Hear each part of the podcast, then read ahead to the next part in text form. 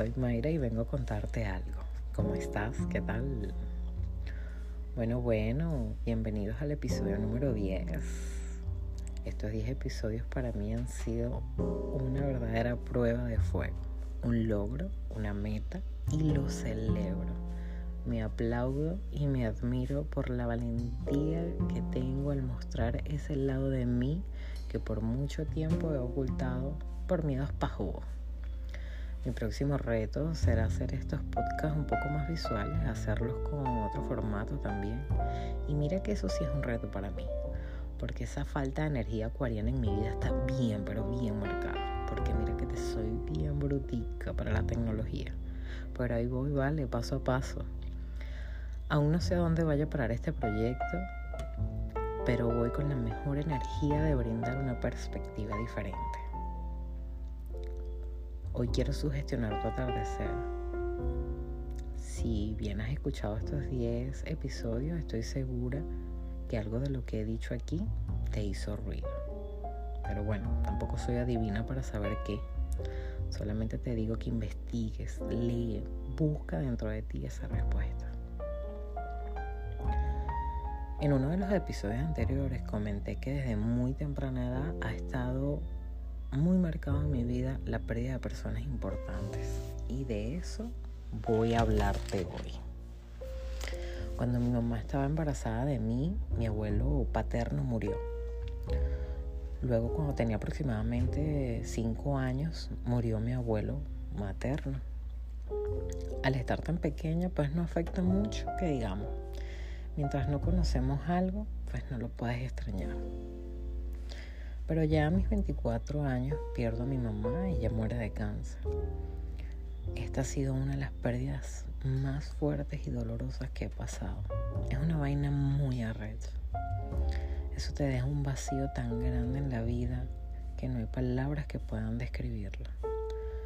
Lo que sí te puedo decir es que solo el tiempo te hará entender que las cosas pasan por alguna razón el mundo no se detiene. Quisieras que sí en ese momento, pero la realidad es otra.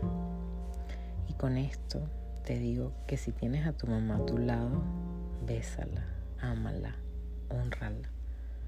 Dile y demuéstrale eso que sientes. Hoy es la oportunidad, la tienes ahí, hoy. Ya a mis 27 años experimento la pérdida de un hijo hace falta tenerlo en los brazos y luego perderlo para sentir tan igual o peor que la pérdida de una madre. Desde que la mujer ve un positivo en una prueba, ya ahí nace ese amor inexplicable por eso que nace y crece dentro de uno. Lo que se le llama el milagro de dar vida. Es difícil también separarse de ese dolor por un buen tiempo. Terminando mis 27 años, ya casi para cumplir los 28, pierdo a mi pareja, ese hombre al que amé profundamente. Otro coñazo para esta piñata. A veces me pregunto, y me preguntan también muchísimo, ¿por qué siendo tan bonita, alegre, hecha pa'lante, inteligente, estoy sola, o sea, sin pareja? Ahí están las respuestas. El miedo a perder, el miedo a volver a sentir dolor. Inconscientemente me cerré. Me cerré a sentir amor y digo inconscientemente porque si me lo preguntas conscientemente, te digo alto y claro que quiero volver a amar y ser amada. Aunque te digo algo hoy, no estoy sola, no me siento sola. Dios, el universo, como lo quieras llamar, me premió con una hija hermosa, dulce y carismática, que me recuerda minuto a minuto que todo en la vida tiene una recompensa. Y mi mayor recompensa es la dicha de ser madre. Y tía también, porque tengo un príncipe hermoso que amo como si lo hubiese parido. ¿Qué me deparará el futuro? No lo sé. Yo lo único que sé es que hoy vivo, hoy respiro, hoy amo, hoy tengo fe, Hoy cierro un capítulo de mi vida que desde el recuerdo de un pasado no puedo hacer más que tomar el aprendizaje de aquello que me hizo fuerte, me hizo crecer, me hizo apreciar los pequeños detalles. Yo decido hoy darle un rumbo a mi vida llena de éxito y de amor. Entonces te digo a ti que me estás escuchando por alguna razón, ama, valora, Vive intensamente tu vida como la quieras vivir. Nadie puede juzgar qué es aquello que te llena y te hace feliz. Di lo que tengas que decir, qué es lo peor que puede pasar. Una respuesta. Y esa respuesta no la puedes controlar. Porque no puedes perder lo que no posees. No puedes sentir lo que no experimentas. No puedes probar lo que tus miedos no te permiten hacer. No puedes crecer si no te atreves a vivir.